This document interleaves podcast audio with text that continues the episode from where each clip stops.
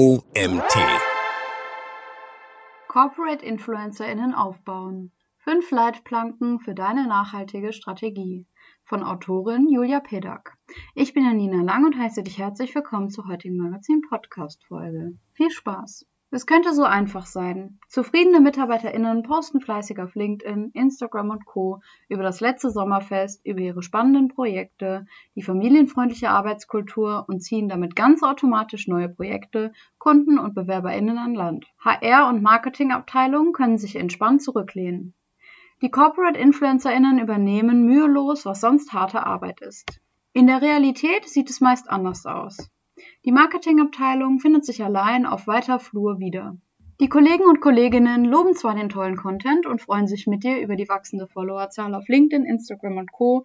Der ein oder andere oder die ein oder andere vergibt auch Likes und teilt sogar Posts. Doch darüber hinaus passiert meist nichts mehr. Kennst du das auch und fragst dich, wie du die authentische Wirkung der unternehmenseigenen MarkenbotschafterInnen entfachen kannst?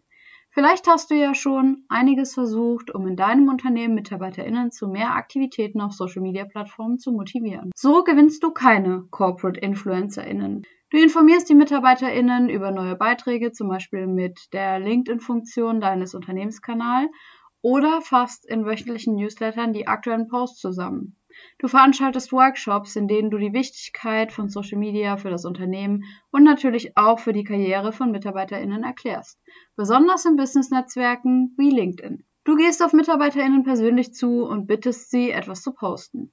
Du stellst Content im Corporate Design bereit, zum Beispiel Bannerbilder für Profile, Open Craft Bilder und Texte für Blogartikel, damit das Teilen von Content noch komfortabler wird. Obwohl du all das und noch mehr machst, passiert nichts. Allein die Info, dass Social Media wichtig ist und welchen neuen Content die Unternehmenskommunikation auf verschiedenen Unternehmenskanälen bereitstellt, reicht meistens leider nicht aus. Die Hürden sind zu hoch. Warum MitarbeiterInnen nicht zu Corporate Influencern und InfluencerInnen werden?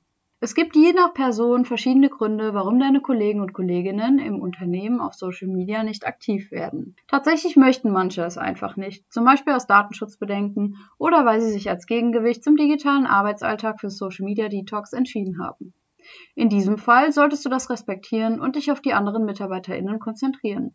Diejenigen, die dir sagen, dass sie eigentlich etwas in Richtung Corporate Influencing machen möchten, tun es aus verschiedenen Gründen oft doch nicht. Hier die häufigsten Erklärungen, die ich schon gehört habe. Fehlende Zeit. Wann soll ich das denn alles noch machen? Während der Arbeit geht es nicht und nach Feierabend möchte ich abschalten. Keine Content-Ideen. Was soll ich denn da schreiben? Mir fällt absolut nichts ein. Unnötige Bescheidenheit. Was ich denke, interessiert doch eh keinen. Vermeintliche Vorgaben. Dann muss ja alles aussehen, wie es bei euch im Marketing aussieht. Dann kann ich das doch gar nicht. Angst vor dem Shitstorm. Was ist denn, wenn die Leute negative Kommentare schreiben? Dann sehen das die Kunden und der Chef. Wie du siehst und sicher selbst schon bemerkt hast, können und wollen sich also nicht alle MitarbeiterInnen in der Öffentlichkeit zeigen. Es gibt sie aber, die versteckten und billigen Talente. Und du kannst sie gezielt fördern und ihnen den Weg zum Corporate Influencer oder zur Corporate InfluencerInnen ebnen. Die folgenden Leitplanken und Tools, die ich unter anderem in meiner Arbeit im Marketing bei Commersoft nutze, teile ich hier gerne mit dir. Was sind Corporate InfluencerInnen? Lass uns zunächst erst einmal die Begrifflichkeit genauer anschauen und Corporate InfluencerInnen von normalen Influencern und InfluencerInnen abgrenzen. InfluencerInnen. InfluencerInnen kennen wir zum Beispiel von TikTok und Instagram. Sie haben viele FollowerInnen, posten aufmerksamkeitsstark und regelmäßig und transportieren ihre Botschaft mit großer Reichweite und Resonanz. Sie haben es geschafft, die eigene Marke, eine Personal Brand aufzubauen. So manches Unternehmen bezahlt solche InfluencerInnen, damit sie Werbung machen. Denn sie erreichen eine viel größere Zielgruppe und stehen mit ihrer Person und ihren privaten Stories für Vertrauen, Glaubwürdigkeit und Authentizität. Das verkauft sich einfach besser als normale Werbebotschaften. Corporate InfluencerInnen. Bei Corporate Influencern und InfluencerInnen, auch UnternehmensbotschafterInnen, erwarten wir eine ähnliche Wirkung, nur dass sie nicht extra bezahlt werden müssen, sondern bereits im eigenen Unternehmen arbeiten und sozusagen gratis als MarkenbotschafterInnen dafür auftreten. Die Glaubwürdigkeit eines authentischen Unternehmensbotschafters bzw. einer authentischen Unternehmensbotschafterin kann dann sogar höher sein als bei bekannten InfluencerInnen, bei denen die Community eine Bezahlung durch ein Unternehmen vermutet. Zudem kennen sie die Produkte und Dienstleistungen sowie die Unternehmenskultur so gut, wie es Externe kaum können. Wer könnte also besser für eure Arbeitgebermarke werben und potenzielle Kunden oder BewerberInnen überzeugen? Da die wenigsten MitarbeiterInnen allerdings im Marketing und PR geschult sind, empfiehlt es sich als MarketerInnen, sie an die Hand zu nehmen und gemeinsam Ziele anzuvisieren und zu erreichen. Fünf Leitplanken für den Aufbau von Corporate Influencern und InfluencerInnen in deinem Unternehmen. Erstens. Corporate Influencer Talente identifizieren. Auf welchen Kanälen willst du welche Zielgruppe ansprechen? Die Frage klingt vielleicht banal, ist aber nicht zu unterschätzen. Denn was nützt es dir, wenn MitarbeiterInnen begeistert auf Instagram Fotos und Stories posten, deine Wunschkunden aber ausschließlich auf der B2B-Plattform LinkedIn unterwegs sind? Natürlich kann die Reichweite eines guten Corporate Influencers oder einer Corporate Influencerin auch kanalübergreifend sein. Wenn du aber gerade erst mit dem Aufbau beginnst, musst du es dir nicht komplizierter machen. Nutze also zunächst Kanäle, bei denen du weißt, dass du deine Zielgruppe erreichen kannst. Auf diesen suchst du nach MitarbeiterInnen, die bereits aktiver sind, zum Beispiel regelmäßig die Posts deines Unternehmenskanals liken. Die Wahrscheinlichkeit, dass sie mit der Plattform vertraut sind, ist dann schon groß und du musst nicht mit einem Social Media Neuling von der Pike auf Funktionen und eine Etikette erklären.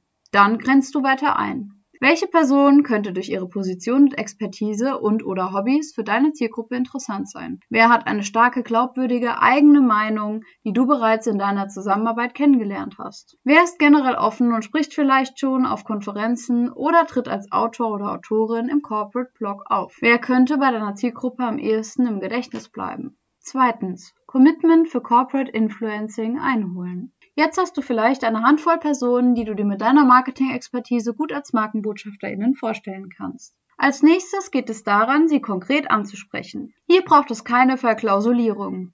Sag klar, welches Potenzial du erkannt hast und was du im Rahmen der Unternehmenskommunikation vorhast. Du willst einen Corporate Influencer oder eine Corporate Influencerin. Das erfordert natürlich Zeit und je nach Charakter auch Mut, sich vermehrt in der Öffentlichkeit zu zeigen. Lege die Karten auf den Tisch und mache auch deutlich, was du dafür im Gegenzug anbieten kannst und willst. Hilfst du bei der Content-Erstellung und Themenidentifikation? Holst du beim Betriebsrat und Chef das Okay ein, dass MitarbeiterInnen zum Beispiel zwei Stunden pro Woche für ihre Corporate InfluencerInnen Aktivitäten abrechnen können, klärt zusammen die Rahmenbedingungen und die gegenseitigen Erwartungen. In einem solchen Gespräch wird dann schnell deutlich, wer Zeit einräumen möchte und auch wirklich Lust darauf hat, als Markenbotschafterin aufzutreten. Drittens. Personalisierte Corporate Influencer Strategie entwickeln. Wenn du einen ersten potenziellen Influencer oder eine erste potenzielle Influencerin gefunden hast, geht es los. Und ja, gerade wenn du damit erst anfängst, reicht eine Person zunächst aus, zum Skalieren später mehr.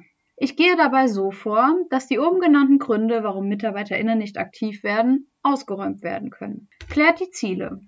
Warum möchte jemand sichtbarer werden? Was verspricht er oder sie sich davon? Sollen mehr Kunden oder Projektanfragen generiert werden? Soll dadurch ein Beitrag zum Recruiting erfolgen?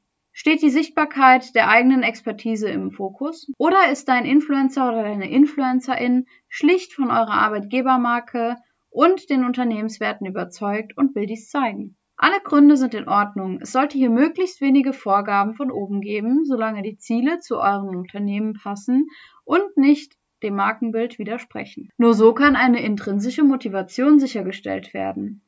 Sonst könntest du ja auch jemanden bezahlen, der exakt deine Wunschbotschaften verbreitet. Wichtig, wähle gemeinsam mit deinem neuen Corporate Influencer oder deiner neuen Corporate Influencerin ein Hauptziel aus, auf das er oder sie sich konzentrieren will. Sonst besteht die Gefahr, dass keine klare Botschaft übermittelt wird. Manche engagierten Kollegen und Kolleginnen musst du hier tatsächlich bremsen. Besteh auf kleine Schritte, die realistisch umsetzbar sind. Schaut die Zielgruppe an. Diese ergibt sich zum Teil bereits, wenn das Ziel festgelegt ist. Sie sollte allerdings weiter geschärft werden. Wer soll wirklich ganz konkret angesprochen werden? Diese Personen sollen sich deinem oder deiner Influencerin später vorstellen, als säßen sie gegenüber. Hier ein paar Beispiele zum Nachschärfen. Kunden. Welche genau? CFOs aus produzierenden Unternehmen, Leiter des Controllings in Krankenhäusern. Gibt es Beispiele aus aktuellen Projekten? BewerberInnen. Professionals oder frisch von der Uni. Mit BWL-Hintergrund oder Diplom in Elektrotechnik. Gibt es neue MitarbeiterInnen, die dabei in den Sinn kommen? Partnerfirmen. Welche konkreten Branchen oder sogar Namen stehen hier im Raum? Check den Kanal. Im B2B ist LinkedIn geradezu gesetzt, um als Corporate Influencerin aktiv zu werden, da sich hier die meisten Kunden und Partnerunternehmen tummeln. Im B2C und bei BewerberInnen muss das nicht unbedingt der Fall sein. Vielleicht muss dein oder deine Corporate Influencerin in diesem Fall einen anderen Kanal für sich entdecken, als den, auf dem er oder sie sonst am liebsten ist. Wenn du die bisherigen Schritte inklusive der transparenten Vorbesprechung gegangen bist, sollte dies allerdings nicht nötig sein. Identifiziert die Personal Brand. Neben der Zeit ist der Content oft das größte Problem, an dem Corporate InfluencerInnen hängen bleiben. Welche Inhalte sollen es sein? Es hilft, wenn du hier zunächst den persönlichen Markenkern herausarbeitest. Ich habe hierfür eine Matrix entwickelt, mit der ich zusammen mit den Influencern und Influencerinnen folgendes herausarbeite. Ihre persönlichen Werte, die fachliche Expertise, den Blick aufs Unternehmen, Hobbys und private Interessen und persönliche Herausforderungen. Zum Teil wird das ein regelrechtes Mini-Coaching, wenn Fähigkeiten, Werte und auch Schwachstellen zum ersten Mal reflektiert werden. Da ich neben meinem Job Marketing auch als Coach arbeite, habe ich daran viel Freude. Wenn du damit noch nicht so vertraut bist und dich unsicher fühlst, überlege, ob du jemanden mit psychologischer Expertise hinzuziehen kannst. Aus der Schnittmenge der Fähigkeiten, Werte und dem Blick auf das Unternehmen kannst du dann eine Markenbotschaft für deinen Corporate Influencer oder deine Corporate Influencerin ableiten. Das kann die Digitalstrategin mit Herzblut sein oder der Robin Hood der ideenlos Kreativen.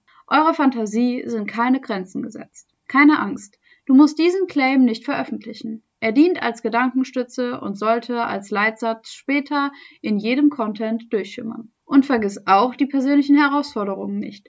Wer Fehler macht oder vor Problemen steht, wirkt nicht nur authentisch, er oder sie kann über mögliche Lösungen auch mit der Community ins Gespräch kommen. Passende Content-Themen.